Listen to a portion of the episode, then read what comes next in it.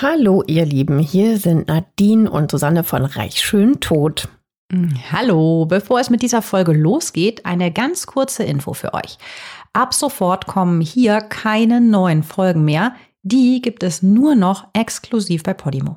Genau. Jeden Montag könnt ihr dort eine neue Folge mit einem spannenden Fall aus der Welt der Reichen und Schönen hören.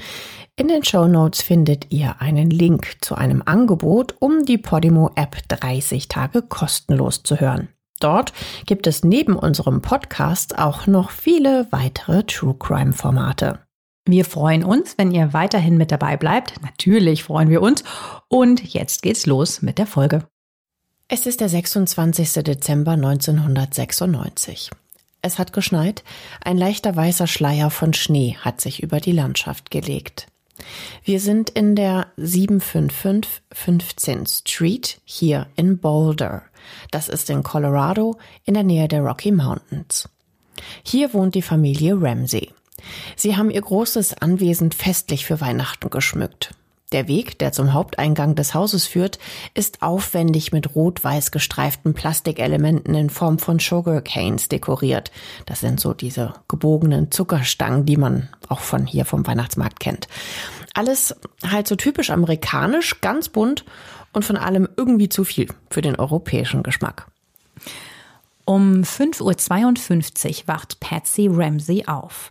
Sie hatten gestern, wie in Amerika üblich, eine kleine Party zu Weihnachten. Das Haus ist noch unordentlich. Ich muss jetzt dringend aufräumen und dann das Frühstück für die Familie machen, denkt Patsy. Sie geht die Treppe aus dem dritten Stock vom Schlafzimmer runter ins Erdgeschoss. Da ist auch die Küche.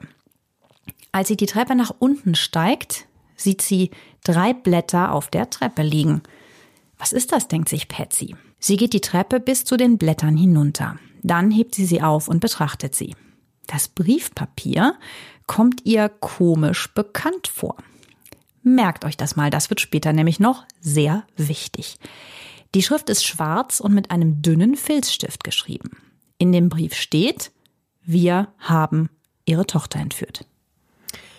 Und mit diesem Cliffhanger herzlich willkommen bei Reich Schön Tod, euren True Crime Podcast mit Gruselfaktor, ganz vielen Details und einer packenden Geschichte von einer Kindesentführung, einem schrecklichen Mord an einer Kinderschönheitskönigin und einer gewaltigen Ermittlungsserie, die sämtliche Experten und Expertinnen des Landes über Jahre beschäftigen wird. Ich bin Nadine.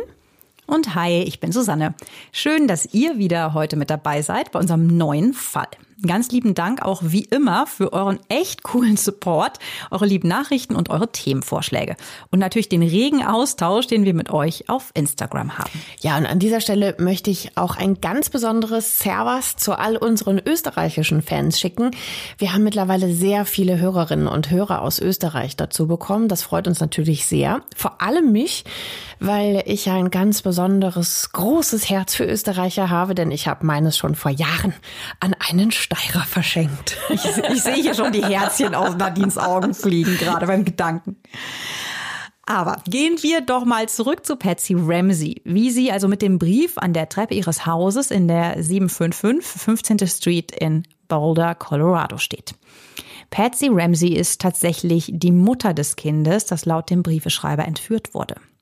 Wer genau das entführte Mädchen ist, erklären wir euch noch ganz genau. Wir wollen aber zuerst wieder zurück in die Szene vom Anfang.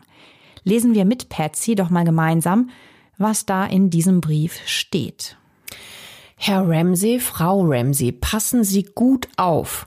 Wir sind eine kleine Gruppe aus dem Ausland. Wir respektieren ihr Business, aber nicht das Land, dem es dient. In diesem Moment haben wir ihre Tochter in unserer Hand. Sie ist sicher und unverletzt. Wenn Sie möchten, dass sie 1997 erlebt, müssen Sie die Anweisungen in diesem Brief befolgen. Sie werden 118.000 Dollar von Ihrer Bank abheben. 110.000 Dollar in 100 Dollar Schein und 18.000 Dollar in 20 Dollar Schein. Denken Sie daran, einen Aktenkoffer mit zur Bank zu nehmen, der groß genug ist, um diese Summe zu transportieren. Sobald Sie zu Hause angekommen sind, stecken Sie das Geld in eine braune Papiertüte. Ich rufe Sie morgen zwischen 8 und 10 Uhr an, um die Übergabe zu planen. Die Übergabe wird anstrengend, Also empfehlen wir Ihnen, sich auszuruhen. Wenn wir erfahren, dass Sie das Geld schnell bekommen, rufen wir Sie an, um die Übergabe schnell zu arrangieren. Und damit auch einen schnellen Austausch Ihrer Tochter. Wenn es eine Abweichung von diesem Plan gibt, bedeutet das, dass Ihre Tochter sofort getötet wird. Sie können natürlich versuchen, uns zu betrügen. Aber wir kennen uns mit den Taktiken der Behörden in solchen Situationen aus. Die Chancen stehen bei 99 Prozent, ihre Tochter zu töten, wenn sie versuchen, uns zu überlisten. Folgen Sie unseren Anweisungen, haben Sie eine 100 Prozent Chance, sie wiederzusehen. Sie und Ihre Familie, ebenso wie alle Behörden, stehen unter dauerhafter Beobachtung. Nutzen Sie Ihren gesunden Menschenverstand, John. Jetzt liegt es an Ihnen, John. Sieg? Ausrufezeichen SBT C. Das sind jetzt wohlgemerkt nur Auszüge aus diesem dreiseitigen Brief, den wir euch jetzt gerade vorgelesen haben. Also ähm, da waren einige ganz komische Sachen dabei, ne? Also dieser Brief ist super strange. Hören Sie gut zu, John. 100% Chance. Also das ist so, es ist so, so wie so zusammengesetzt aus so ja, und so, so untypisch auch, oder? Ganz also die kommen ich mein, auf den Punkt irgendwie. So, so Sachen wie, ruhen Sie sich gut aus, das wird anstrengend morgen. Also ich meine, das sagt doch kein Entführer, oder? Das ist doch ein bisschen merkwürdig. Nehmen Sie einen Koffer mit, der groß genug für das Geld ist. Und was heißt überhaupt SBTC unten? Also ganz, ganz merkwürdig und vor allem auch eine komische Summe für diesen Geldbetrag, oder? 118.000? Ja, also wie Nadine schon sagte, der Brief ist im Original noch länger und es gibt auch noch mehr Beschimpfungen und noch mehr Details, wie genau das entführte Kind sterben wird, wenn die Eltern sich nicht an die Forderungen der Entführer halten. Dieses Erpresserschreiben wird Analysten noch jahrelang beschäftigen, wer, was, wann und warum den jemand geschrieben hat. Aber nehmen wir den Brief jetzt einfach mal so an, wie er ist und gehen später dann noch auf mehr Details ein. Also mir ist es gerade wichtig, dass wir einmal die Geschichte verstehen, also womit wir es hier überhaupt zu tun haben. Wir kommen aber gleich nochmal drauf zurück. Dazu sollten wir uns mal ansehen, wer in diesem Falle eine Rolle spielt. Da ist einmal Patsy Ramsey. Gerade eben hat sie eine schwere Krebserkrankung an den Eierstöcken überstanden. Sie ist Mutter von zwei Kindern, dem neunjährigen Burke und der sechsjährigen John Benet. John Benets Name klingt ungewöhnlich und das ist er auch, denn ihre Eltern haben ihn sich selber ausgedacht. John Benets Vater heißt John Bennett Ramsey. Der John wird dann mit H geschrieben und John Benet wird dann ohne H geschrieben. Aus seinem Namen setzt sich John Benet zusammen. Ihr zweiter Vorname ist Patricia. Das ist auch der erste Vorname ihrer Mutter. Die Mutter wird aber meistens Patsy gerufen. Die war früher sogar mal Schönheitskönigin. Sie gewann einmal sogar den Titel der Miss West Virginia. Sie ist ja, mittelgroß, kann man sagen, hat dunkelbraune Haare, blaugrüne Augen und insgesamt wirkt sie wie so eine ganz dominante Persönlichkeit. Also die hat manchmal so ein bisschen harte Züge um ihren Mund und wenn man sich die mal so ein bisschen genauer anschaut, so auch in Interviews, ähm, die man von ihr im Fernsehen sieht, dann merkt man schnell, dass sie zu Hause bestimmt so das Sagen hat. Mhm, so eine Taffe, ne? ihre Vorliebe für Schönheitswettbewerbe hat sie dann offensichtlich später auch an ihre Tochter weitergegeben.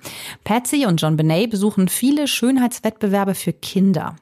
Bereits mit drei Jahren nimmt John Benet bereits an diesen Wettbewerben teil also diese Veranstaltung, ich weiß nicht, ob ihr die kennt, aber die sind im Laufe der Jahre ja sehr in Verruf geraten, weil die kleinen Kinder da so ausstaffiert werden, als wären sie erwachsene Frauen. Also sie sind so super stark geschminkt, haben die Haare meist gefärbt und aufwendig frisiert, so tupiert aufgedreht. Also was ich persönlich aber auch ganz schrecklich finde, ist, dass die Eltern und die Jury von den Kindern erwarten, also es sind ja Mädchen, äh, dass sie sich auch auf, auf so eine bestimmte Weise verhalten, so wie manchmal erwachsene Frauen im Sinne von, äh, sie tragen super sexy, enge Kleider und flirten so zur Jury, lecken sich so die Lippen, verhalten sich so ein bisschen Lolita-mäßig.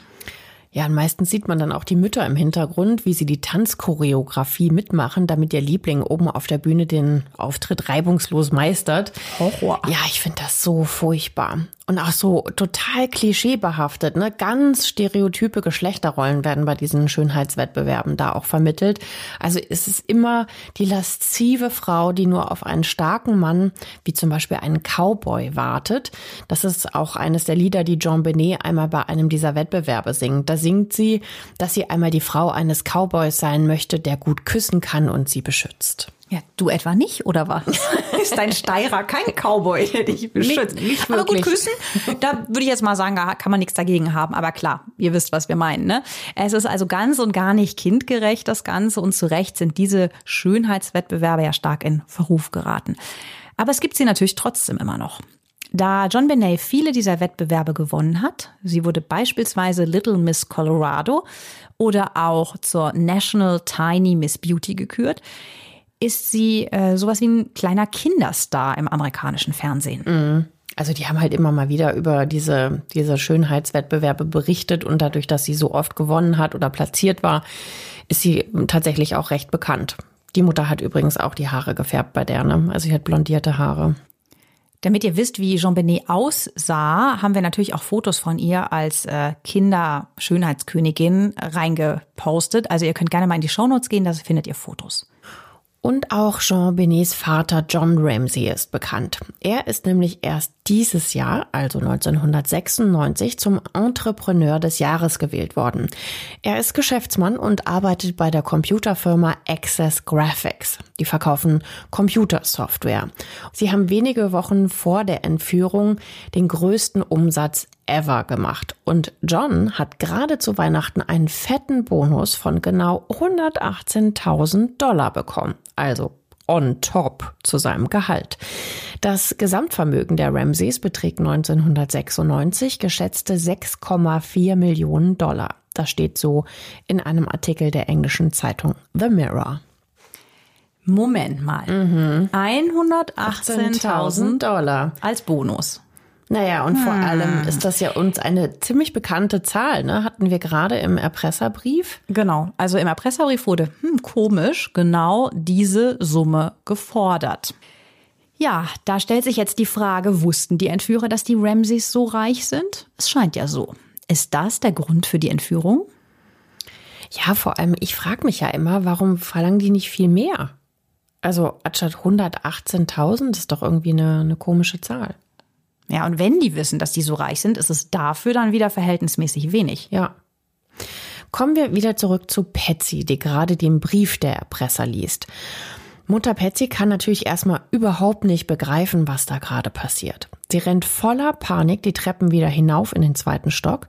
Hier ist nämlich nicht nur Burkes Schlafzimmer, sondern auch das ihrer Tochter Jean Benet. Sie öffnet die Tür und schaut in das Bettchen ihrer sechsjährigen Tochter. Es ist leer. Natürlich weckt Patsy jetzt völlig aufgelöst ihren Mann John. Patsy berichtet ihm von dem Brief. Er liest sich das Schreiben durch. Danach ist beiden klar, wir müssen als erstes die Polizei anrufen, auch wenn die Erpresser explizit in ihrem Schreiben davor warnen, keine Polizei einzuschalten, weil John Benet sonst von den Erpressern getötet wird. Patsy geht in die Küche hinunter, wo das Festnetztelefon an der Wand hängt mit einer ganz langen schwarzen Schnur. Damals gab es ja noch nicht so wirklich Handys. Patsy ruft in absoluter Panik beim Notruf 911 an und diesen Anruf spielen wir euch mal in Teilen vor. 911 emergency. Police. What's going on? 5515th Street. What's going on there, ma'am? We have a kidnapping. Hurry, please. Explain to me what's going on, okay? There, we have a, there's a note left and our daughter's gone. In dem Anruf sagt Patsy als allererstes, we have a kidnapping. Also wir, haben's, wir haben eine Kindesentführung. Hurry, please. Beeilt euch. There is a left note and our daughter is gone. Hier ist ein Erpresserschreiben und unsere Tochter ist weg. Also Patsy sagt als erstes so, wir haben hier ein Kidnapping, wir haben hier einen Kidnapping-Fall. Ähm, das ist so, naja gut, aber behaltet das mal kurz im Hinterkopf, wie sie es sagt. Die nette Dame von der Notrufzentrale, das ist Kim Ardueletta, schickt dann natürlich sofort einen Beamten zum Haus der Ramseys. Bevor der Polizist kommt, ruft Patsy jedoch nur zwei Minuten nach dem Anruf bei 911 Freunde und Nachbarn an, dass sie bitte sofort zu ihnen kommen sollen. Sie braucht jetzt emotionale Unterstützung und das ganze Haus ist ja außerdem noch von der Party am vergangenen Abend total unordentlich. Da braucht sie jetzt bitte sofort Hilfe beim Aufräumen und Putzen in dieser besonderen Situation. Das gibt's ja alles gar nicht, oder? Das ist so krass, an sowas auch zu denken. Aber ganz ehrlich, also kommen wir noch mal kurz zu diesem Anruf. Das ist doch auch schon komisch, oder? Also weil man würde doch eigentlich sagen, Hilfe, meine Tochter ist weg, wäre jetzt glaube ich so mein spontaner erster Satz. Da bin ich mir nicht ganz sicher, ob das so ein Ami-Ding ist, ob die Meinst schon du, die so oft diese Serien geguckt haben und die sagen doch ganz oft, we have a bla bla bla here. Mhm. Also, dass sie das so als Case sagen. Ich weiß nicht, ob das auch so eine sprachliche andere Sache ist. Ich denke auch, ich würde sagen, kommen Sie sofort, mein Kind ist weg. Aber es ist so eine bestimmte Variante, Sachen in so we have a bla bla bla case Mhm. zu packen. Ich würde mich da jetzt noch nicht festlegen. Was ich eher total krass finde, ist, dass jetzt alle Nachbarn kommen und Ja. da jetzt mit dem Staubwedel und mit dem Wischer und mit dem Mob und mit dem Staubsauger rumwursteln. Ja, das ist total schrecklich einfach nur, weil ähm, das ist ja wirklich das ganz, ganz, ganz kleine Einmaleins der Polizeiarbeit, dass natürlich niemand einen möglichen Tatort betreten darf. Man weiß zu dem Zeitpunkt ja nur, dass John Benet weg ist. Was aber genau mit ihr passiert ist, das ist ja noch völlig unklar. Also umso wichtiger wäre es jetzt natürlich, alle Räume abzusperren, um bloß nichts zu verändern oder Spuren zu hinterlassen. Also würde man meinen, ja. Ja, forensischer Albtraum kann man dazu nur sagen. Und äh, der eine Polizist, der kommt ja schon fünf Minuten nach Patsys Anruf bei 911 an. Der schaut dann in John Benets Zimmer, ob er sie vielleicht finden kann. Immerhin sperrt er ihr Zimmer dann tatsächlich ab und wartet dann auf Verstärkung. Eine weitere Polizistin kommt zwei Stunden nach dem Notruf von Patsy um 8.15 Uhr. Das ist Lisa Arndt. Man darf jetzt nicht vergessen, es ist ja Weihnachten. Da ist natürlich auch so eine Polizeistation in einer Kleinstadt wie Boulder nur notdürftig besetzt. Die Leitstelle kontaktiert nämlich diese Lisa Arndt äh, sogar in ihrem Weihnachtsurlaub, dass sie doch bitte mal zum Haus der Ramseys fahren soll. Detective Linda Arndt stoppt aber nicht die Gäste, die sich ja überall frei im Haus bewegen. Sie sperrt das Haus auch nicht ab und sichert keine Spuren. Auch das Erpresserschreiben wandert dann so von Hand zu Hand. Jeder Gast fasst den Brief einmal an, um ihn sich durchzulesen. Also sollte da jemals DNA vom Täter drauf gewesen sein, ist die jetzt garantiert weg, verwischt oder auf jeden Fall halt verunreinigt. Kann man nicht mehr identifizieren. Ja, ja, absolut. Ähm, ja, aber die Lisa Arndt, ich habe mir mal ein Interview von der angeschaut. Ähm, die hat halt gesagt, so, na ja, ähm, es, es war eine Entführung, es äh, hat, war ja in dem Sinne kein Tatort, äh, deswegen war das ja, hm, ist es ja nicht so schlimm, sozusagen. Ja, das war so eine ihrer Hauptargumente, die sie da vorgebracht hat. Naja, aber ich meine insgesamt, diese Verunreinigung, ne, das betrifft natürlich auch alle weiteren möglichen Spuren, die der oder die Täter im gesamten Haus hinterlassen haben könnten. Ja, und also das macht mich halt einfach immer total wütend, ne, weil es so, weil es irgendwie dumm ist und weil es fahrlässig ist und weil sie es eigentlich wissen sollte, egal wie. Also, dass die Mutter die Freunde anruft, okay. Ich finde, das kann man noch verstehen. In dieser Paniksituation auch als Unterstützung. Und dass die vielleicht einfach nicht so weit denkt und einfach gar nicht auf die Idee kommt, weil, wie man hier so vorgeht, dass die keinen kühlen Kopf bewahrt. Aber die war Poli- das auch peinlich, es so unordentlich Ich glaube, das war ist, nämlich ne? der Grund. So, das war die so ein ja bisschen, Etepetete. die, die hatte auch das Haus so schön geschmückt und es war so, jetzt kommen Fremde. Und das war so diese typische Reaktion. Fremde sollen jetzt nicht mein Haus in dem Zustand sehen. Vielleicht, ja. Aber dass die Polizistin nicht schaltet, das ist ich meine, darüber wird sich halt auch im Nachhinein die Mutter total und der Vater, die werden sich darüber tierisch geärgert haben, weil das wäre ihr Job gewesen. Ja, ich meine, gut, man darf auch nicht vergessen, wir sind in einer kleinen Stadt, ne, wo man natürlich mit Mord meistens äh, gar nichts zu tun hat. Aber deswegen darf man ja trotzdem nicht alles über Bord werfen, was man jemals an der Polizeischule gelernt hat, ne? Also es ist auch so, dass sie, ähm, also die Polizistin Linda Arndt in einem Interview mit der Zeitung Denver Post gesteht, dass sie überfordert war in der Situation. Sie sagt, ihr Auftrag wäre es gewesen, anwesend zu sein, falls die Erpresser sich wie verabredet zwischen acht und zehn melden. Und daher startet sie halt einfach keine Ermittlungen vor Ort. Sie, sie trennt das so ein bisschen, als ob das jetzt nicht so ihr Auftrag ist. Sie fordert allerdings mehrfach Verstärkung an und die kommt lange Zeit erstmal nicht. Ja, und ähm, das hat halt tragische Folgen, denn die Gäste putzen jetzt tatsächlich das ganze Haus. Mutter Patsy Ramsey ähm, ist auch allein ins Schlafzimmer gegangen und Vater John Ramsey geht lange Zeit in sein Büro und beantwortet seine Mails. Das tut er ebenfalls unbewacht. Äh, die Eltern sind also weitestgehend alleine auf sich gestellt innerhalb dieser Zeit. Doch die Erpresser melden sich dann auch gar nicht zum verabredeten Zeitpunkt. Sie melden sich insgesamt einfach gar nicht. Linda Arndt fordert Vater John um 13 Uhr dann auf, doch bitte einmal das ganze Haus abzusuchen, ob denn eigentlich auch irgendwas fehlen würde. Das ist jetzt sieben Stunden nach dem 911-Anruf. Also könnte ja sein, dass jetzt zusätzlich auch noch was gestohlen ist. Ja, dass man vielleicht doch noch irgendwo Einbruchspuren findet. Mhm. So. Genau.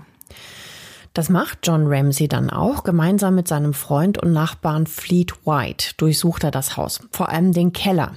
In den war Polizistin Linda Ahn vorher offenbar bei ihrer Suche. Die hat natürlich auch einmal geguckt, wo, ob sie die Joan Benet vielleicht noch irgendwo entdeckt. Ähm, da war sie nicht im, im Keller, deswegen gehen die Männer jetzt dann dahin und schauen. Ja, das ist ein äh, sehr großes Haus und entsprechend groß ist auch der Keller. Hier gibt's mehrere Räume. Alles ist mit Teppichboden übrigens ausgekleidet und überall liegen Spielsachen rum. Das sieht man später auf Videos der Polizei.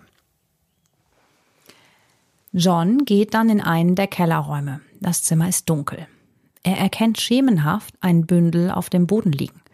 Sofort rennt er zu dem vermeintlichen Haufen auf dem Boden unter einer weißen Decke liegt seine Tochter John Benet. Nachbar Fleet White eilt John zu Hilfe und macht erstmal Licht. Auch er erkennt das Mädchen. Es ist die sechsjährige John Benet, Johns Tochter. John bemerkt, dass der Mund seiner Tochter mit Gaffertape zugeklebt ist. Sofort reißt er ihr das Tape runter. Dann stellt er fest, dass ihre Hände mit einem weißen Seil gefesselt sind. Doch dann sieht John etwas noch entsetzlicheres. Das Seil ist auch fest um Jean Benets Hals gewickelt. Beide Seilenden sind um ein Holzstück gebunden. Oh Gott, der Arme. Horror. Der Vater. Also wenn euch das so viel ist, ne, spult mal kurz 15 Sekunden vor. Schnell versucht John, das Seil, das um den Hals seines Kindes geschnürt ist, zu lockern. Es gelingt ihm kaum. Er überprüft, ob seine Tochter noch atmet, aber er kann keinen Lufthauch spüren. In totaler Panik nimmt er seine leblose Tochter in die Arme und trägt sie dann ins Erdgeschoss hoch. Der Nachbar, Fleet White, der schreit, ruft einen Krankenwagen. Ja, und als Polizistin Linda Arndt John Ramsey mit seiner leblosen Tochter sieht, bekommt sie totale Panik. Oh Gott, was hab ich nur übersehen, denkt sie wahrscheinlich. Sie fühlt den Puls, also sucht auch nach Anzeichen, ob das Mädchen noch atmet, aber es ist leider nichts mehr. Also sie erkennt sofort, dass Jean Benet tot ist und das wohl auch schon länger, vermutet sie zumindest. Linda ruft dann 911 an und fordert nochmals Verstärkung. Und ähm, ja, jetzt haben sie es ja nicht mehr nur mit einer versuchten Entführung, sondern auch definitiv mit Mord zu tun. John legt seine tote Tochter auf dem Boden ab und einige Gäste sagen dann später, wie unglaublich traurig und herzzerreißend diese ganze Situation ist. Also ein totes Kind, das in der Nähe des Weihnachtsbaumes liegt, das ist. Pff. Hier wurde ja vor zwei Tagen noch schön gefeiert, Geschenke wurden ausgepackt und, und jetzt ist ein schreckliches Mordszenario entstanden. Von einer Minute auf die andere. Die Eltern sind total verzweifelt. Endlich 20 Minuten nach dem zweiten Notruf, als Jean Benet aufgefunden wurde, bekommt Linda zum ersten Mal seit über fünf Stunden Verstärkung. Die Leiche der einstigen Kinderschönheitskönigin wird abtransportiert und in die Rechtsmedizin gebracht. Jetzt stellt sich natürlich die Frage, wer macht sowas und tötet ein sechsjähriges Mädchen? Und es stellt sich natürlich auch die Frage, ist sie überhaupt hier in diesem Haus umgebracht worden? Schauen wir uns das Haus doch mal genauer an. Es sieht von außen riesig aus. Brauner Klinker, drei Stockwerke, fünf Zimmer, fünfeinhalb Bäder, ein gemauerter Kamin. Weiße Sprossenfenster. Das Anwesen wurde bereits 1929 errichtet und sieht insgesamt so wie ein großes englisches Landhaus aus. So, so in dem Stil ist es gebaut. Von hinten sieht es allerdings ein bisschen komisch aus, weil es offensichtlich einmal einen Anbau bekommen hat, der irgendwie gar nicht so, so ganz zum restlichen Stil des Hauses passt. Zum Haus gehört natürlich auch ein üppiger Garten und ein Vorgarten mit einem gepflasterten Weg, der zum Haupteingang des Anwesens führt. Ähm, wir haben euch auch Fotos vom Haus in den Show Notes verlinkt. Schaut euch das mal genau an, wie schön das aussieht. Ja, ich habe die Villa auf einer Immobilienseite gefunden. Da wurde die einmal zum Kauf angeboten wunderschön, also wirklich wunderschön sieht das da aus, ganz großzügig, also alles auch von innen ganz hell, tolle Aussicht auf die Berge, die Rocky Mountains und ähm, die Eltern haben oben im dritten Stock eine gesamte riesige Etage nur für sich mit spektakulärem Ausblick. Also wirklich wunderschön. Heutzutage kostet das Haus übrigens mehr als 1,5 Millionen Dollar, wenn man sich so die Preise in der äh, Nachbarschaft umschaut. Als die Ramseys 1996 dort wohnen, ist es innen jetzt nicht besonders protzig oder luxuriös eingerichtet, eher praktisch für eine vierköpfige Familie. Genauso ist zum Beispiel auch die Küche der Ramseys eingerichtet. Die besteht aus grauen Oberschränken und einer großen weißen Arbeitsfläche, wo noch ziemlich viele Essensreste und viel Zeugs von der Weihnachtsparty am vergangenen Abend stehen. Merkt euch das mal. Ab jetzt ermitteln übrigens Beamte sowohl von der Boulder Police als auch vom FBI. Die arbeiten in den folgenden Monaten gemeinsam an diesem Fall. Ron Walker ermittelt für das FBI, Steve Thomas ist der leitende Ermittler für die Boulder Police. Beide haben Spezialisten, die Untersuchungen machen und ihnen zuarbeiten. Rechtsmediziner zum Beispiel. Die Rechtsmediziner untersuchen einen Tag nach dem Mord also am 27.12.1996, Jean Benets Leiche. Was auffällt, es ist kein Blut an der Leiche sichtbar. Die Experten überprüfen auch die Schlinge um Jean Benets Hals. Das weiße Seil hat tief in den Hals des Kindes eingeschnitten. Interessant ist auch, das hatten wir ja eben schon erwähnt, dass die beiden Seilenden an einem Stück Holz befestigt sind. So entsteht also quasi eine Schlinge. Garott nennt man so ein Werkzeug und das benutzt man zum Beispiel, um feste Käseleibe zu zerschneiden. Also da hatte ich dieses Wort Garott zum ersten Mal gehört. Es ist aber auch ein schreckliches Strangulationswerkzeug, das den Druck auf das Seil noch unterstützt. Du kannst mit dem Stück Holz eventuell fester am Seil ziehen und das Holz so nehmen wie so ein Griff. Ob diese Vermutung stimmt, dass es so benutzt wurde, erzählt uns nachher noch der Rechtsmediziner Dr. Warner Spitz. Die Rechtsmediziner können auch erkennen, dass das Strangulieren nicht die Todesursache war. Sie entdecken nämlich eine Delle im Kopf des kleinen Mädchens. Ein Röntgenbild zeigt, dass Jean Benet tatsächlich mit einem stumpfen Gegenstand auf den Kopf geschlagen wurde. Sie hat einen langen Riss in ihrem Schädelknochen. Mhm, auch mal kurz die Warnung, ne? Spult vor, wenn das nichts für euch ist. Die Wucht des Schlages hat zu massiven Einblutungen in ihrem Gehirn geführt. Der Schlag auf den Kopf mit einem schweren Gegenstand ist die Todesursache, wie die finale Obduktion ergibt. Die Experten entdecken auch, das fand ich beim ersten Lesen besonders schrecklich, dass Jean Benet wohl sexuell missbraucht wurde. Jahre später widerlegen andere Wissenschaftlerinnen und Wissenschaftler jedoch diese Aussage. Es konnte nur eine mikroskopisch kleine Verletzung in Jean Benets Intimbereich festgestellt werden. Die lässt sich nicht eindeutig auf einen sexuellen Übergriff auf das Mädchen zurückführen.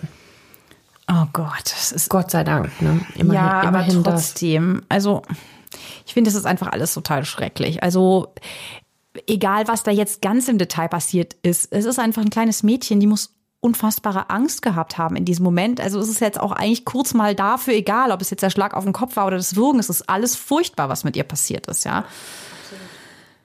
Und dann vielleicht noch im eigenen Haus. Forensiker untersuchen jetzt bei den Ermittlungen natürlich auch den Erpresserbrief, den wir eingangs ja kurz einmal erwähnt hatten. Schauen wir uns den doch in Auszügen jetzt nochmal genauer an. Der linguistische Forensiker Jim Fitzgerald, also ein Experte, der sich auf Sprachanalysen spezialisiert hat, entdeckt schnell, dass der Brief wahrscheinlich von einer Frau verfasst wurde. Das fand ich total interessant, an was der das so festmacht. Aber er sagt, dass einige Worte, die die vermeintliche Erpresserin wählt, so, so typisch wären für eine weibliche Erpresserin, so wie etwa die Ansprache. Hör genau zu, John Ramsey. Hör genau zu, das ist so ein Satz, den Mütter ja mal gerne bei ihren Kindern verwenden. Die Verfasserin schreibt auch, sie mögen dich nicht besonders, John. Der ähm, Experte der linguistische Forensiker, der sagt, dass ähm, sowas einem Mann relativ wurscht ist, ja, dieses sie mögen dich nicht besonders. Dass aber eine Frau in dem Punkt angeblich emotionaler ist und fühlt, sich vermeintlich äh, vielleicht schneller angegriffen fühlt, wenn jemand sie nicht mag. Also dass ein schlimmerer Fakt wäre. Für eine Frau ist diese Aussage wohl eher wichtiger. Ja, also zum Beispiel ja auch solche Sachen wie äh, ruhen Sie sich gut aus, das wird so anstrengend. Es ist so ein bisschen dieses Empathische und eine Frau, die so weiß, mm, ich sollte mal lieber schlafen, bevor wir morgen. Mhm. Ich weiß nicht, ob man das so eindeutig auf Frauen beziehen kann, aber ich kann verstehen, in welchem Duktus er so denkt. So, ja. das ist natürlich hier so ein bisschen Klischee, ehrlich ich gesagt. Ich finde es auch so ein bisschen weit hergeholt, aber überzeugender finde ich andere Erkenntnisse. Zum Beispiel, dass es wahnsinnig viele Füllsätze in dem Brief gibt. Eigentlich hätte man nämlich diesen gesamten dreiseitigen Brief auf vier Kernsätze runterbrechen können. Das Wichtigste ist ja eigentlich, A, oder erstens, das Kind wurde entführt. Zweitens, die wollen ein Lösegeld von 118.000 Dollar. Drittens, Übergabedetails äh, werden am Telefon in der Zeit zwischen 8 und 10 Uhr besprochen. Und viertens, sollte man die Polizei einschalten, stirbt Jean Benet. Ja, du hast jetzt mal die Kernfacts in vier kurzen Sätzen zusammengefasst. Der ganze Brief ist drei Seiten lang. Also das würde ja bedeuten, dass Frauen einfach viel mehr Worte brauchen, um diese wesentlichen Fehlinfos zu geben? Fragezeichen. Ja, oder sie wollten eine falsche Fährte damit legen, auch möglich. Auch möglich. Das, das haben sie aber nicht gesagt. Das ist jetzt nur meine Vermutung. Also die Forensiker gehen davon aus, dass der Brief auch vor Ort geschrieben wurde. Das fand ich extrem mhm. spannend. Also der oder die Täter haben nämlich sogar Patsys Briefpapier verwendet. Deswegen kam ihr das Papier auf der Treppe, als sie da runtergeht, auch gleich so bekannt vor. Dieses Detail solltet ihr euch ja merken. Die Forensiker machen dann mal den Test, wie lange es dauert, diesen echt langen Brief zu schreiben und sie kommen auf rund 22 Minuten. 22 Minuten da vor Ort sitzen und schreiben. Das ist doch total riskant. Also, du, dass du in der Zeit entdeckt wirst, die Wahrscheinlichkeit ist ja auf jeden Fall mal gegeben, ne? Auf jeden Fall. Also für mich macht das irgendwie keinen Sinn. Vor allem finden Fitzgerald und sein Team heraus, dass der Brief schon einmal auf dem Briefpapier geschrieben wurde, wie so eine Art Entwurf. Ja, da sind wir ja mittlerweile bei über einer halben Stunde, die du da seelenruhig sitzt in einem fremden Haus. Ja, länger, 45 Minuten. Ja, wenn das der ganze Brief war, ne? Die ermittelt, ja, weil die korrigieren sich dann auch nochmal, die haben was durchgestrichen, dann schreiben sie es nochmal hin und so weiter. 45 Minuten. Und wie haben die das äh, rausgefunden, dass es einen Entwurf gab? Ähm, die haben das rausgefunden. Ähm, weißt du, das siehst du doch manchmal auch in so Detektivfilmen. Äh, also das heißt, du hast schon mal was geschrieben und der Stift hat sich auf das andere Papier, was da drunter liegt, quasi ah, eingeprägt. Die haben die Seite nicht abgerissen, sondern quasi auf die Seite geschrieben. Genau. Es hat genau. sich durchgedrückt. Und dann, hast, und dann äh. schraffierst du da so drüber über diese eingeprägten Linien mit einem Bleistift zum Beispiel und kannst dann nochmal rekonstruieren, was da geschrieben worden ist. So haben Ach, die das gemacht. Ja, die Forensiker sind auf jeden Fall ein bisschen fitter, als die Polizistin Lisa Arndt mhm. am Tatort war. Die versuchen jetzt alles noch rauszuholen, was sie an Spuren finden können, offensichtlich. Mhm. Aber du hast ja noch mehr rausgefunden, ne? Die Experten sprechen auch davon, dass der oder die Täter den Brief zu übertrieben formulieren. Also beispielsweise sagen sie, die Chancen stehen bei 99 Prozent, ihre Tochter zu töten, wenn sie versuchen, uns zu überlisten. Folgen Sie unseren Anweisungen, haben Sie eine 100% Chance, sie wiederzusehen. Sie und Ihre Familie, ebenso wie alle Behörden, stehen unter dauerhafter Beobachtung. Das hatte ich euch ja eben vorgelesen.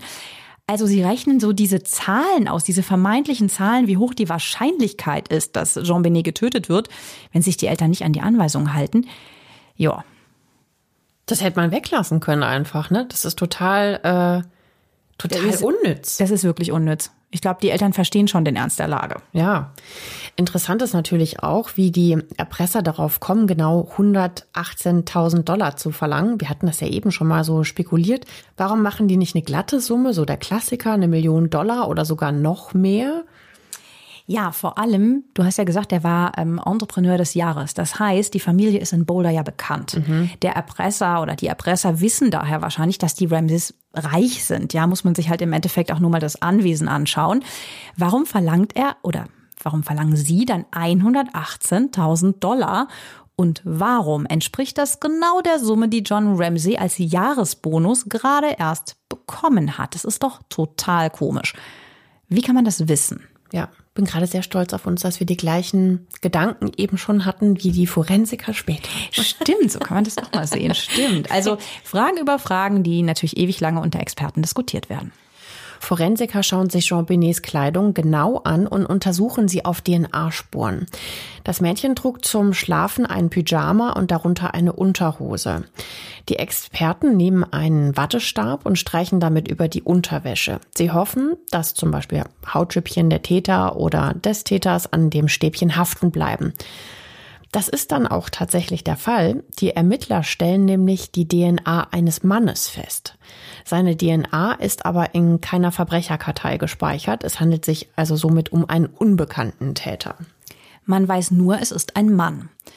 Es werden dann auch DNA-Proben von Vater John Ramsey genommen. Der hat ja die Leiche angefasst. Also so könnte seine DNA natürlich auch an die Kleidung seiner Tochter gekommen sein. Aber seine genetischen Informationen stimmen nicht mit der Probe überein. Der renommierte DNA-Spezialist Dr. Henry Lee macht dann nochmal einen weiteren Test. Er kauft eine neue Unterhose, die sogar noch in einem Plastikbeutel original verschlossen ist. Das ist so ein ähnliches Modell, wie es Jean Benet in der Mordnacht getragen hat. Und das, das ist jetzt so krass. Auch bei dieser niegelnagelneuen Unterwäsche nimmt er mit dem Wattestäbchen eine DNA-Probe, also streicht ein paar Mal über den Stoff und wertet das Stäbchen dann aus. Das erschreckende Ergebnis, es findet sich die DNA eines Mannes auf der Unterwäsche. Wie Schon kann wieder. das sein, ja? Also stellt sich heraus, diese DNA-Spur ist wahrscheinlich bei der Fertigung und Verpackung der Unterhose auf den Stoff gekommen. Also genau so könnte es natürlich theoretisch auch beim Slip von Dombenet passiert sein. Ah, das ist erschreckend, ne? Also, dass, dass das einfach so, so so, so leicht verunreinigt werden kann und zu so vielen falschen mhm. Erkenntnissen theoretisch führen kann. Klar, total falsche Spuren. Also ich meine natürlich, dass jemand das wahrscheinlich zusammenlegt und einpackt und so, aber in dem Zusammenhang, wenn mhm. du nach Mordspuren und DNA vom vermeintlichen Täter suchst, kann das natürlich völlig in die Irre leiten. Mhm. Naja, und deswegen bringt es die Ermittler jetzt auch erstmal gar nicht so weiter, diese Erkenntnis. Die Rechtsmediziner untersuchen auch äh, Jean Benets Fingernägel. Auch unter denen finden sie DNA-Material eines Mannes. Das ist so spooky. Wie kommt mhm. das dahin? Ja gut, sie kann sich gewehrt haben, ne? Die hat ihn gekratzt. Ja, aber gerade die Vorstellung, weißt du. Mhm. Ja, und wieder ähm, gibt es aber keinen Hinweis darauf, ähm, wer das gewesen sein könnte. Also auch hier gibt es keine Treffer bei der Familie oder sowas. Jeder musste da mal eine Probe abgeben. Also die sind es einfach nicht. Und auch niemand sonst. Zumindest laut Verbrecherkartei ist derjenige halt nicht bekannt. Und deswegen geht die Suche weiter. Wie frustrierend muss das sein? Immer denkt man ja, jetzt haben wir eine Spur mhm. und dann ist es wieder nichts. Auch für die Eltern ist das ja der blanke Horror überhaupt die Eltern. Am Tag von Jean Benets Verschwinden bis zum Auffinden der Leiche sind die Ramseys im Haus anwesend und unterstützen die Polizei bei ihrer Ermittlungsarbeit. Das ändert sich dann aber drastisch. Denn nach dem Todestag ihres Kindes sind die Ramseys nicht mehr wirklich ansprechbar für die Polizei.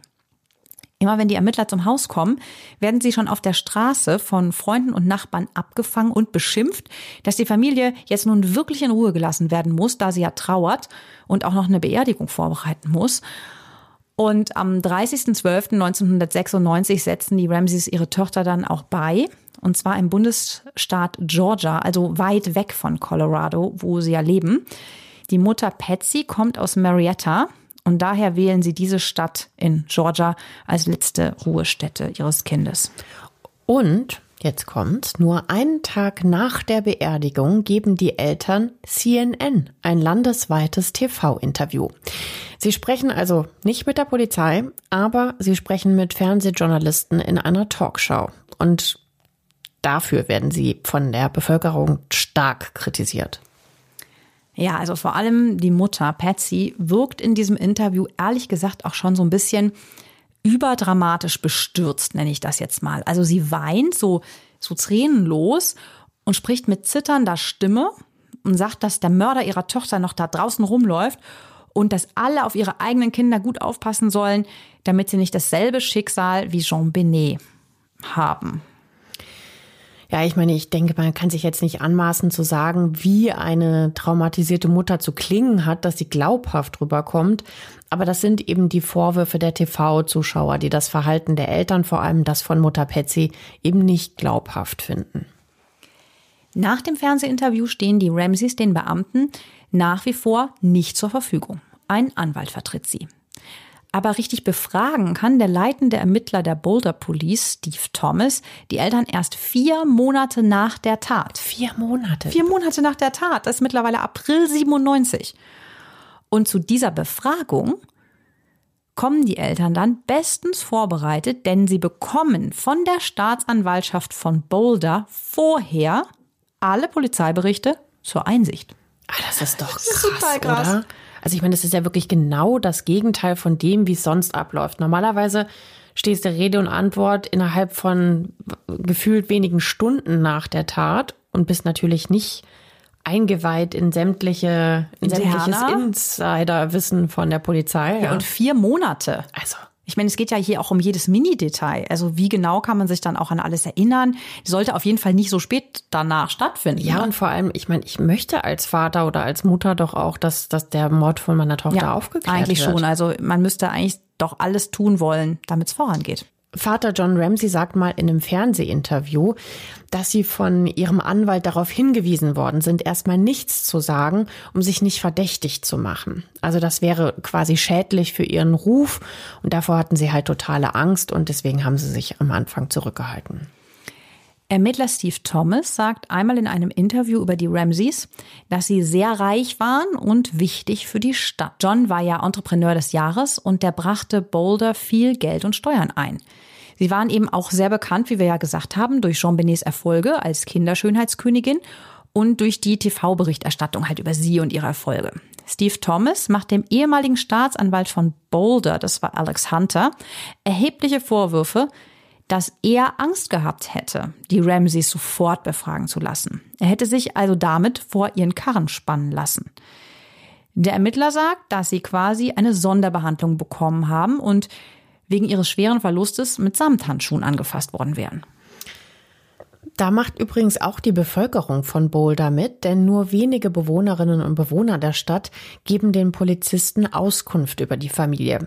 Auch so, als hätten die irgendwie Angst vor denen. So ein bisschen unverständlich. Die Beschuldigungen von Ermittler Steve Thomas werden noch viel krasser. Er sagt nämlich auch, dass der Staatsanwalt Alex Hunter keinen Durchsuchungsbefehl erteilt habe, um die Telefon- und Kreditkartendaten der Ramseys einzusehen. Also die Ramseys bleiben nahezu gänzlich unangetastet. Es gibt am Tatort aber auch nie Beweise, ne, die auch nur nahelegen, dass sie die Schuld am Tod oder Mord ihrer Tochter gehabt haben könnten. Daher bekommt der Ermittler Steve Thomas eben auch nicht die Genehmigung, um die privaten Daten der Ramseys einsehen zu dürfen. Doch dann findet die Polizei einen Verdächtigen. Ja, die Polizei stößt nämlich auf einen merkwürdigen Mann. Es ist Bill McReynolds. Er war noch zwei Tage vor John Benets Tod im Haus der Ramseys. Die Ramseys engagieren ihn nämlich immer wieder gerne als Weihnachtsmann für die Kinder. Zu Recht, denn Bill McReynolds sieht auch in Natura genauso aus wie der Weihnachtsmann. Er hat einen langen weißen Rauschebart, ist Mitte 50 und arbeitet halt eben nebenberuflich als Santa Claus. Er kennt Jean Benet gut. Sie hat ihm einmal auch eine Flasche Glitzerpuder geschenkt. Das hat Bill von Herzen gefreut, weil er von Kindern eigentlich sonst nichts geschenkt bekommt. Das sagt er später mal in einem Zeitungsinterview. Ja er ist Santa Claus, ne? Er schenkt ja normalerweise ja. wahrscheinlich. ja. Ähm, der Bill leidet an einem ganz schwachen Herzen und muss deswegen sogar mal operiert werden. Er sagt bei der Vernehmung mit der Polizei aus, dass er sich jetzt mehr Sorgen um Jean Benet macht als um sich selbst damals bei der Herz-OP. Er sagt auch aus, und das ist wirklich krass, dass er sich wünscht, wenn er einmal stirbt, dass dann seine Asche mit dem Glitzerpuder, das Jean Benet ihm geschenkt hat, vermischt und dann ausgestreut wird. Äh, das finde ich ein bisschen spooky. Das ist wirklich gruselig. Meine Asche soll mit dem Glitzerpuder, das ist halt so ein Kinderglitzerpuder, wahrscheinlich mhm. so zum Basteln. Ja. Oder zum Schminken. Bei ihr wäre mhm. ja naheliegend. Mm, seltsam. Ganz, ganz. Und er macht strange. sich jetzt mehr Sorgen um sie, als sich damals um sich selber bei einer Herz-OP. Hm. Okay. Also, Bei der Befragung mit ihm stoßen die Polizisten dann auch auf weitere Punkte, die sehr ungewöhnlich sind. Zum einen wurde McReynolds eigene Tochter gemeinsam mit einer Freundin vor 22 Jahren ebenfalls entführt. Sie wurde jedoch wiedergefunden. Sie hat, überle sie hat überlebt, aber ihre Kidnapper wurden nie gefunden. Und sehr spooky, Bill Reynolds Frau Janet hat ein Theaterstück geschrieben über ein junges Mädchen, das im Keller ihres Hauses umgebracht wurde. Hm. Hm. Das hat ehrlich gesagt erschreckend viele Übereinstimmungen mit dem Mord an Jean Benet. Jetzt stellt sich die Frage, haben die beiden, also Bill und seine Frau Janet, die schreckliche Tat vielleicht zusammen geplant? Die Polizisten nehmen von ihm eine DNA-Probe, doch das Ergebnis ist negativ. Seine DNA stimmt nicht mit der überein, die auf Jean Benets Unterhose sichergestellt wurde, beziehungsweise stimmen die DNA-Spuren auch nicht mit denen unter ihren Fingernägeln überein. Außerdem ist Bill Reynolds nicht als Sexualstraftäter bekannt. Er stellt sich als schrulliger Weihnachtsmann heraus, der aber als Mörder der kleinen Sechsjährigen ausgeschlossen werden kann. Bill und seine Familie sind auch extrem bestürzt, dass Bill überhaupt ins Visier der Polizisten gerät. 2002, also fünf Jahre nach dem Tod von Jean Benet, stirbt Bill übrigens an einem Herzinfarkt.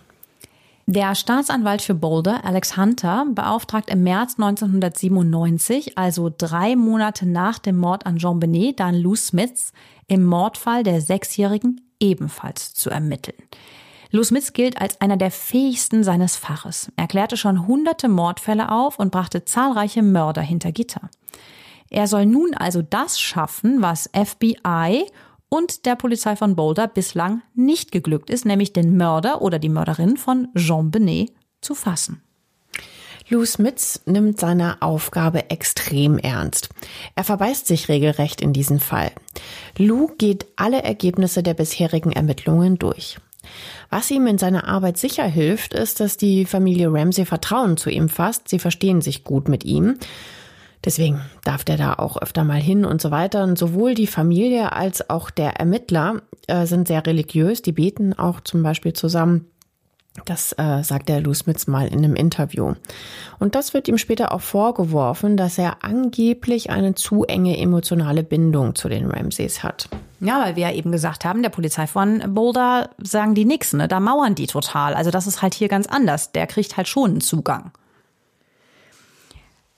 Also die Vermutung liegt auf jeden Fall nahe mit dieser emotionalen Bindung. Denn Lou Smith entwickelt jetzt die Theorie, dass es sich bei Jean Benets Mörder um einen Einbrecher handelt. Also er sagt, auf keinen Fall kann der Verbrecher aus dem Kreis der Familie kommen.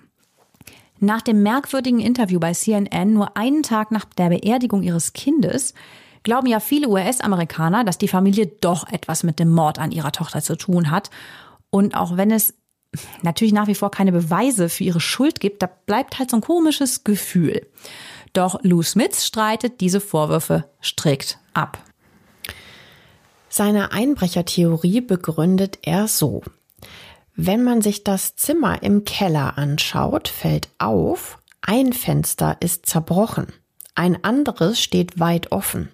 Das sieht man deutlich auf den Fotos und Videos der Polizei, die diese vom Tatort gemacht haben. Unter dem geöffneten Fenster steht ein Koffer.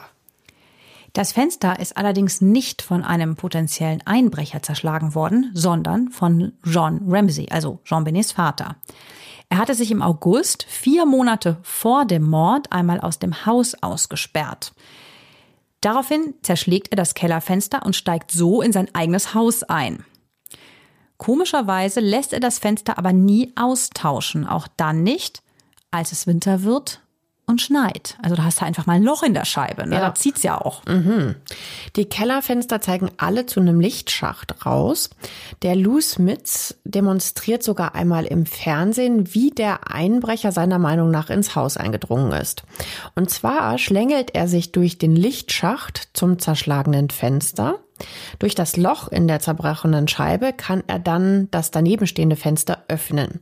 Jetzt gelangt er mit einem kleinen Sprung in das Kellerzimmer. Dann geht der Einbrecher, so Lou Smiths, seelenruhig nach oben, schreibt den Brief und geht in Jean Benets Zimmer. Dort benutzt er einen Taser, also so einen Elektroschocker, um sie durch den Stromstoß handlungsunfähig zu machen. Dann verklebt er ihr den Mund, trägt sie in den Keller, vergeht sich an ihr, schlägt ihr auf den Schädel und stranguliert sie. Als sie tot ist, versteckt er ihren Körper unter einer weißen Decke und flieht. So mal Lou Smiths Theorie, wie du ja gesagt hast. Aber lass uns noch mal genauer über den Taser sprechen. Den hatten wir bislang ja noch gar nicht erwähnt, also wie er da drauf kommt.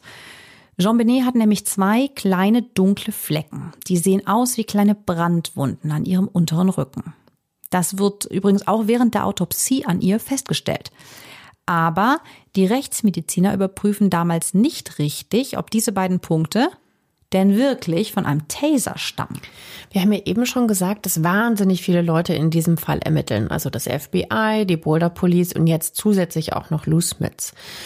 Ron Walker vom FBI und vor allem Steve Thomas, der leitende Beamte der Boulder Police, halten gar nichts von der Einbrechertheorie von Lou Smiths.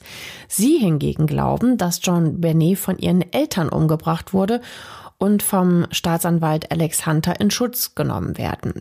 Sie widerlegen Smiths Einbrechertheorie so. Es gibt ja Aufnahmen von dem Kellerzimmer, wo der vermeintliche Einbrecher ins Haus gelangt sein soll. Er klettert angeblich durch den Lichtschacht, durchs Fenster und dann ins Haus. Aber es befindet sich ein Spinnennetz im linken unteren Winkel des geöffneten Fensters. Man erkennt deutlich, das Spinnennetz ist zwar jetzt nicht mehr das allerneueste, aber es ist intakt. Ein Einbrecher hätte das Spinnennetz auf jeden Fall beim Durchzwängen durch das Fenster zerstört. Es kann also niemand eingebrochen haben. Es gibt aber noch weitere Indizien, dass die Eltern möglicherweise die Täter sein könnten. Einmal das Briefpapier, auf dem der Erpresserbrief geschrieben wurde, stammt von Patsy. Der Brief wurde mit ihrem Stift geschrieben, der unter dem Telefon lag. Patsys Fingerabdrücke sind auf dem Briefpapier. Handschriftproben stimmen dann mit Patsy überein, wenn sie mit links schreibt. Und dann gibt es da noch dieses komische Ende des 911-Anrufs, den Patsy ganz am Anfang gemacht hat. Über dieses Ende haben wir euch bislang noch gar nichts erzählt. Hey, mit gutem Grund. Wir wissen ja, dass Patsy ganz aufgeregt war, als sie beim Notruf anruft. Sie sagt, dass es ein Kidnapping gab, dass sie einen Erpresserbrief gefunden hat und sie sei die Mutter, ihre Tochter sei weg. Die Polizei soll schnell kommen und da ist die Reihenfolge ihrer Sätze komisch. Es klingt merkwürdig distanziert. Zuerst würde man ja eigentlich sagen, dass die eigene Tochter verschwunden ist. Das hatten wir ja eben schon mal spekuliert. Ne? Genau, ne? aber gut, vielleicht ist es ja der Aufregung geschuldet. Mm, das ist ja nun wirklich ja. mehr als eine Mega-Stresssituation, in der sich Patsy gerade befindet. Da kann man jetzt auch nicht jedes Wort auf die Goldwaage legen. Deshalb, ja. Ja, aber dann ist das Gespräch eigentlich beendet. Doch Patsy legt den Hörer nicht richtig auf. Das bemerkt die aber gar nicht, dass das nicht richtig aufgelegt wird. Das Gespräch geht also noch weiter und die Dame vom Notruf, die Kim Achueleta, ruft immer wieder Patsys Namen. Dann hört die aber auf damit und hört einfach zu, was so leise im Hintergrund ähm, gesprochen wird. Und da hört sie Patsy und noch zwei weitere Personen, die miteinander reden. Und ähm, die Patsy sagt dann nämlich, also direkt nachdem sie, man muss es sich ja immer wieder vergegenwärtigen, relativ hysterisch bei 911 angerufen hat. Eine Sekunde später ist sie relativ gefasst und sagt dann zu ihrem Mann, so, und was jetzt? Hm. Und das in einem ganz normalen Tonfall. Das ist ja alles mhm. aufgezeichnet. Ja. Darum kann man es sich ja immer wieder und wieder anhören. Also ja, von Hysterie zu ganz ruhig. Dann sagt eine männliche Stimme, wahrscheinlich Vater John, wir sprechen jetzt nicht mit dir. Die Ermittler folgern aus diesem Satz, dass wohl Jean Benets neunjähriger Bruder Burke auch im Zimmer ist und die Eltern wohl gerade nicht mit ihm sprechen wollen. Dann wieder Patsy, die sagt, Jesus hilf uns. Dass Burke in der Küche ist, nachdem Patsy bei 911 angerufen hat, ist äußerst interessant, denn die Eltern sagen aus, dass Burke fest geschlafen hat. Auch Burke wird übrigens mal verhört. Der ist übrigens neun zu dem Zeitpunkt. Dort sagt er der Ermittlerin, dass er geschlafen hat, als Patsy 911 angerufen hat. Tja, was ist denn jetzt richtig? War Burke anwesend oder schlief er? Ron Walker und Steve Thomas versuchen dann noch einmal Einsicht in die Telefon- und Kreditkartendaten zu bekommen. Das wird ihnen aber von der Seite des Staatsanwalts Alex Hunter verweigert. Das hatten wir eben ja schon mal kurz angesprochen. Am 5.11., also ein knappes Jahr nach dem Mord an Jean Benet, verlangt der sehr renommierte Rechtsmediziner Dr. Werner Spitz Einsicht in den Autopsiebericht und einen Besuch des Tatorts. Die Familie erlaubt ihm, die Akten einzusehen, aber betreten darf er ihr Haus nicht. Das ist ja auch schon wieder so komisch, ne? Also dann, dann kommt wirklich ein super renommierter äh, Analyst, also Rechtsmediziner, der übrigens auch beim, beim Mord von John F. Kennedy der ermittelnde Rechtsmediziner war. Also jemand, der es richtig gut kann. Und die sagen, bitte draußen bleiben. Ja also als hätten die Angst, dass er jetzt dann nochmal am Tatort in ihrem Haus irgendwie was finden könnte, was sie verdächtig macht oder vielleicht sogar überführt. Das ist super schwierig zu sagen. Vielleicht wollen die auch einfach nicht, dass es aufgewühlt wird. Mhm. Also kann sein, dass, dass man das halt jetzt einfach verdächtig findet oder aber die aus irgendeinem Grund ja, also den, das nicht da so nah haben. Ich den Ermittlern geht das dann auf jeden Fall auch alles zu weit, dieses Verhalten. Die verlangen dann bei einer Besprechung mit dem Staatsanwalt Alex Hunter, dass ähm, eine sogenannte Grand Jury für diesen Fall eingeschaltet wird. Also diese Grand Jury hatten wir hier so noch nicht. Das ist auch ganz interessant. Die wird in solchen unklaren Fällen wie der von Jean Benet bestimmt. Das sind ebenfalls Geschworene, die alle Fakten, Informationen und Beweise, die ihnen der Staatsanwalt gibt, auswerten. Und diese Jury bestimmt dann, ob die Beweise, Indizien und das alles einen eventuellen Prozess rechtfertigen. Auf diesen Wunsch des FBIs nach einer Grand Jury sagt Alex Hunter zunächst nur, das muss ich erstmal mit meinen Kollegen besprechen, das ist eine politische Entscheidung. Hm, eine politische Entscheidung beim Kindermord? Mhm. Da stimmt doch was nicht. Da bekommt man doch den Eindruck, dass da was zurückgehalten wird, die Eltern beispielsweise in Schutz genommen werden, weil sie reich sind oder wer weiß was gemacht haben, um den Staatsanwalt auf ihre Seite zu ziehen. Mal so gemunkelt, ne?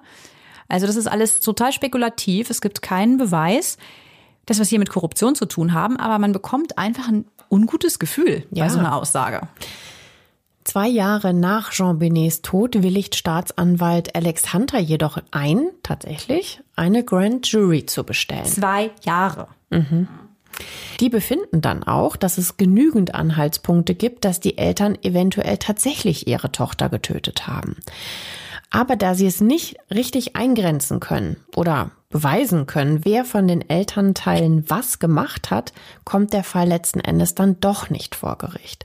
Der Staatsanwalt des Districts Boulder, Alex Hunter, verkündet am 13.10.1999, dass es keinen Gerichtsprozess geben wird. Das ist knapp drei Jahre nach Jean Benets Tod. Ja, die Ermittlungen geraten jetzt komplett ins Stocken. Die Polizei findet auch keine weiteren Beweise. Aber Zeitungen wie zum Beispiel auch äh, der Spiegel berichten im Laufe der Zeit von noch drei weiteren Verdächtigen. Alle drei sind Männer, die selbst zugeben, Jean Benet umgebracht zu haben. Die verstricken sich jedoch in Widersprüche bei ihren Aussagen. Außerdem passt ihre DNA nicht zu der, die unter Jean Benets Fingernägeln war. Letztlich wollten sich die Männer quasi nur am Medienrummel, den sie damit auslösen, ergötzen. Das oh. fand ich jetzt so widerlich bei meinen Recherchen, dass ich deshalb extra auf detaillierte Beschreibungen und ihre Namen verzichtet habe. Okay, also die brüsten sich damit, das gemacht zu haben, Mädchen ermordet zu haben. Mhm. Wie abartig kann man denn bitte sein? Ja und verstricken sich halt wirklich in total lächerliche Sachen. Also sie behaupten, sie, sie wären in Boulder gewesen, hätten sie umgebracht und Familienmitglieder können aber sagen, äh, nee, die, wir haben Weihnachten zusammen gefeiert in einem ganz Ach, anderen komm. Bundesstaat. Ne? Aber so. bitte, da beschäftigst du irgendwie dann Polizisten mit so einer hirnrissigen Aussage und warum solltest du dich selbst belasten? Ich finde das völlig absurd und total krank, ehrlich gesagt. Ja. 2006 stirbt Mutter Patsy dann an Krebs. Wir hatten ja gesagt, sie hatte davor schon mal Krebs gehabt. Dieser Eierstockkrebs kam bei ihr nämlich dann leider zurück und sie stirbt eben letzten Endes dann daran. Ihr Mann, John Ramsey, setzt sie dann neben ihrer gemeinsamen Tochter Jean Benet bei. 2008, also zwölf Jahre nach dem Mord an der Sechsjährigen, wird die Familie offiziell rehabilitiert und für unschuldig befunden. Das wird bei einer Pressekonferenz dann auch öffentlich verkündet. Damit ist unser Fall aber nicht zu Ende. Denn 2016 gibt es eine recht bemerkenswerte Doku zu dem Fall. The Case of Jean Benet heißt die. Mehrere führende Experten schließen sich in der Dokumentation zu einem Ermittlerteam zusammen und die gehen je nach Spezifikation nochmal alle Indizien und Berichte und Fotos von damals durch. Auch der Dr. Werner Spitzer ist da dabei. Also das ist genau der Dr. Werner Spitz, der kurz nach dem Mord an John Benet ja die Akteneinsicht in ihren Autop Autopsiebericht hatte, aber nicht das Haus besuchen durfte. Der untersucht die beiden vermeintlichen Taserwunden an Jean Benets unterem Rücken. Und dabei stellt er fest, dass diese Wunden gar nicht von einem Elektroschocker stammen können. Solche Taser verursachen nämlich eher Rötungen, aber keine Einblutungen, keine Wunden, so wie das bei Jean Benet der Fall war. Der Rechtsmediziner, der übrigens 60.000 Autopsien in seinem Leben gemacht hat, der schaut sich die Fotos auch nochmal von diesen Kellerräumen an und entdeckt darauf eine Eisenbahn, mit der Burke immer gern gespielt hat. Die Eisenbahnschienen sind mit einem Stecksystem miteinander verbunden. Ihr kennt das ja so elektrische Eisenbahnen, ne? Äh, wo dann darauf die Züge gesetzt werden. Die Stecker passen exakt zu den Wunden an Jean Benets unterem Rücken. Also jemand muss sie absichtlich mit diesen beiden Zacken von dieser Spielzeugeisenbahnschiene gestochen haben. Gut, jetzt sagen wir mal Bruder, Schwester, Streit, ne? Da geht's vielleicht mal was wilder zu. Das heißt, der Abstand zwischen den beiden Steckern ist genau der zwischen den beiden Punkten. Ja. Wo halt auch eine Einblutung war. Und ja. nicht wie bei einem Elektroschocker nur Rötungen. Ja. Okay. Der Dr. Werner Spitz sagt auch, der Tatort sieht für ihn gestellt aus. Die Hände des Mädchens sind gefesselt. Allerdings sind die Seile über ihrem Pulliärmel geschnürt. Sie hätte das Seil leicht herunterstreifen können, meint er, falls sie bei Bewusstsein war. Klar, weil dadurch war das ja ein bisschen weiter, als wenn das direkt auf der Haut ist. Dann wurde der Leichnam auch noch zugedeckt. Also für ihn sieht der Tatort manipuliert aus. Mhm. Der sagt auch noch mal was ähm, bei seinen Ermittlungen zu dieser Garotte. Er hat gesagt, ähm, in dem Fall wäre eine Garotte total unnütz gewesen, also dass das quasi Fake war. Er hat gesagt, es hätte total ausgereicht äh, von vom Druck sozusagen, wenn man sich das Seil einfach selber um die um die Hände wickelt und dann zuzieht. Das hätte genau den gleichen Effekt, als wenn du eine Garotte benutzt. Okay. Also das, deswegen meinte er auch, das wirkt alles so total dahin drapiert. Mhm. Ähm, dann bemerkt Dr. Spitz aber noch etwas, nämlich, dass Jean Benet vor ihrem Tod Ananas gegessen hat. Das steht eben auch in dem Autopsiebericht. Und man hat Reste von der Ananas in ihrem Magen gefunden. Dr. Spitz schaut sich auch die Fotos vom Küchentisch an und wirklich, da steht eine Schale mit Resten von Müsli mit Ananas obendrauf. Merkt euch die Ananas mal, die wird nämlich gleich tatsächlich noch wichtig. Und ihr hattet euch ja auch die Küchenanrichte gemerkt, auf der noch Essensreste rumstanden. Das fügt sich jetzt hier ineinander. Darum gibt's die Fotos davon. Dann sieht der Rechtsmediziner auch eine große Taschenlampe auf dem Küchentisch. Das bringt ihn auf eine Idee. Könnte das nicht vielleicht wirklich die Mordwaffe gewesen sein? Jean Benet wurde ja mit einem stumpfen Gegenstand auf den Kopf geschlagen. Ihr Schädel brach daraufhin, riss ein und sie bekam eine Gehirnblutung und war daraufhin hirntot. Dr. Spitz vergleicht die Kanten, die Dicke, das Material einer baugleichen Taschenlampe und tatsächlich kann er einwandfrei feststellen, dass Jean Benet mit einer Taschenlampe dieser Art, also so einer schweren Taschenlampe, erschlagen wurde. Doch was ist wirklich geschehen? Der Rechtsmediziner äußert seine These. Er schätzt, dass Burke, Jean Benets neunjähriger Bruder, abends, als Jean Benet schon im Bett war, und noch ein Müsli gegessen hat. Jean Benet kann nicht schlafen und kommt ebenfalls in die Küche runter. Sie sieht das Müsli und die Ananas da drauf. Jean Benet liebt Ananas. Das bestätigen ihre Eltern. Ja, sie stibitzt ihrem Bruder also die Ananas mit den Fingern, nimmt sie ihm das also quasi weg. Das macht ihn dann so ärgerlich, dass er die Taschenlampe nimmt und ihr damit auf den Kopf schlägt. Wenn ihr detaillierte Beschreibungen, wie ein Mensch stirbt, nicht gut ertragt, dann spult jetzt lieber mal 20 Sekunden vor. Dr. Werner Spitz macht auch einen Versuch, ob ein neunjähriger Junge kräftig genug ist, einen Schädel zum Zerspringen zu bringen. Er lässt einen Jungen, einen Dummy, mit einer Taschenlampe auf den Kopf hauen. Der Schädel reißt. Genauso wie es auch bei Jean Benet war. Kinderknochen sind noch weich und deshalb braucht man gar nicht so viel Kraft, um den Schädelknochen derartig zu verletzen. Deshalb reißt auch die Haut nicht auf, die Kopfhaut. Und deshalb gibt es auch kein Blut am Kopf. Burke wäre physisch, also theoretisch, in der Lage gewesen, seine Schwester zu erschlagen. Um zu überprüfen, ob seine Schwester schon tot ist, sticht er sie, laut Dr. Spitz, mit der Spielzeugeisenbahn. So, als würde sie so anstupsen, als ob sie sich dann noch rührt. Ja, so wahrscheinlich, wenn sie darauf nicht reagiert, ups, das, weil das tut ja weh, wenn mhm. du jemandem die Dinger so reinbohrst, dass der blutet davon. Wahrscheinlich, ähm, so die Theorie, holt er dann seine Eltern zu Hilfe und sie beraten sich. Burke muss unter allen Umständen geschützt werden, denken sie wahrscheinlich, und sie schmieden einen Plan. Vater John trägt Jean Benet in den Keller und deckt sie zu. Mutter Patsy schreibt mit links den Erpresserbrief und ruft dann bei der Polizei an, gespielt hysterisch.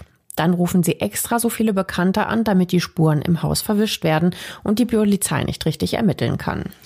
Dann bewegt Vater John auch noch die Leiche, damit mögliche Beweise auf dem Körper des Kindes auch noch verwischt oder verunreinigt werden. Dann kommt ihnen auch noch zugute, dass die diensthabende Detective Linda Arndt so unfähig ist und alles zusätzlicher noch verschlimmert, was an eventuellen Beweisen überhaupt noch übrig ist. Sie selbst bewegt die Leiche übrigens auch noch einmal, die wurde also dann zweimal insgesamt bewegt also der Vater bringt sie ja vom Keller nach oben ins Erdgeschoss und die Polizistin hebt sie dann noch einmal hoch und trägt sie ins Wohnzimmer und zwar, damit die Gäste und die Familie besser um sie herumstehen können und für sie beten können. Sie sagt, das sei eine Beschäftigungsmöglichkeit für alle gewesen, bevor alle noch durchdrehen. Deshalb hat sie das gemacht. Das ist wieder so total unvorstellbar. Ja, auf die Idee würde ich gar nicht kommen, abgesehen davon. Also, ja. Aber Dr. Werner Spitz kann keinen wirklichen Beweis aus dem Hut zaubern. Das ist jetzt halt alles die Theorie, ne, dass Burke der Täter ist. Das sind so seine Herleitungen aufgrund seiner Untersuchungen. Ja, Burke ist darüber natürlich auch alles andere als begeistert. Er ist 2016, als diese Doku rauskommt, 29 Jahre alt. Er verklagt die Fernsehanstalt CNN und Dr. Werner Spitz, der in der Dokumentation über Jean Benets Tod auch aufgetreten ist, auf insgesamt 700 Millionen Dollar. Es wird danach leider nicht wirklich verraten, wie viel und ob Burke überhaupt etwas von seinem geforderten Geld wegen Rufmord an seiner Person bekommen hat. Im gleichen Jahr, also 2016, gibt Burke Ramsey in der sehr bekannten Talkshow Dr. Phil sein erstes und einziges Interview. Dort beteuert er mehrfach eindrücklich, dass er seine Schwester nicht umgebracht hat. Dass er das Interview gegeben hat, kommt leider gar nicht gut bei der Bevölkerung an. Und zwar, weil er die ganze Zeit grinst. Viele empfinden das als verstörend, so, ja, so ein bisschen psychisch gestört. Andere wiederum sehen in dem Dauergrinsen eher sowas wie Verlegenheit. Jedenfalls verfehlt das Interview völlig sein Ziel. Aufgrund des Grinsens denken nach dem Interview nur noch mehr Leute, dass Burke schuldig ist. Er hat sich bis heute total aus der Öffentlichkeit zurückgezogen. Er arbeitet wohl von zu Hause aus als Programmierer für eine Computerfirma. Mit seinem Vater John hat er immer noch Kontakt. John geht es den Umständen entsprechend gut. Er hat Boulder verlassen und nach dem Tod seiner Frau Patsy nochmal geheiratet. Beruflich konnte er sich jedoch nie vollständig von den Mordvorwürfen reinwaschen. Also er ist nie wieder so richtig erfolgreich als Businessman geworden. Ja, also wirklich tragisch, wie sehr der Mord die Hinterbliebenen bis heute verfolgt, vor allem, wenn sie nicht schuldig sein sollten an Jean Benets Tod. Offiziell heißt es bei der Polizei von Boulder übrigens, dass der Fall immer noch offen ist und bearbeitet wird, bislang allerdings ohne Erfolg. Was glaubt ihr denn? Wer ist wohl der Mörder? Die Eltern? So um das so zu vertuschen?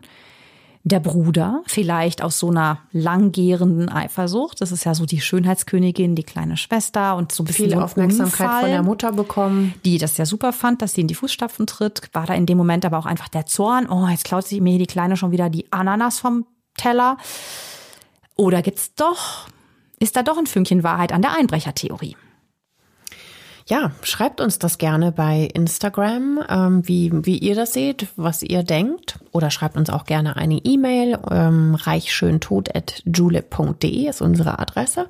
Genau. Oder bewertet uns natürlich auch gut bei Apple zum Beispiel, unseren Podcast. Äh, ja, wir freuen uns über jede Nachricht von euch, über Themenvorschläge. Und sonst freuen wir uns, wenn ihr uns nächste Woche am Montag wieder zuhört. Bis nächsten Montag. Habt eine schöne Woche. Tschüss. Ciao.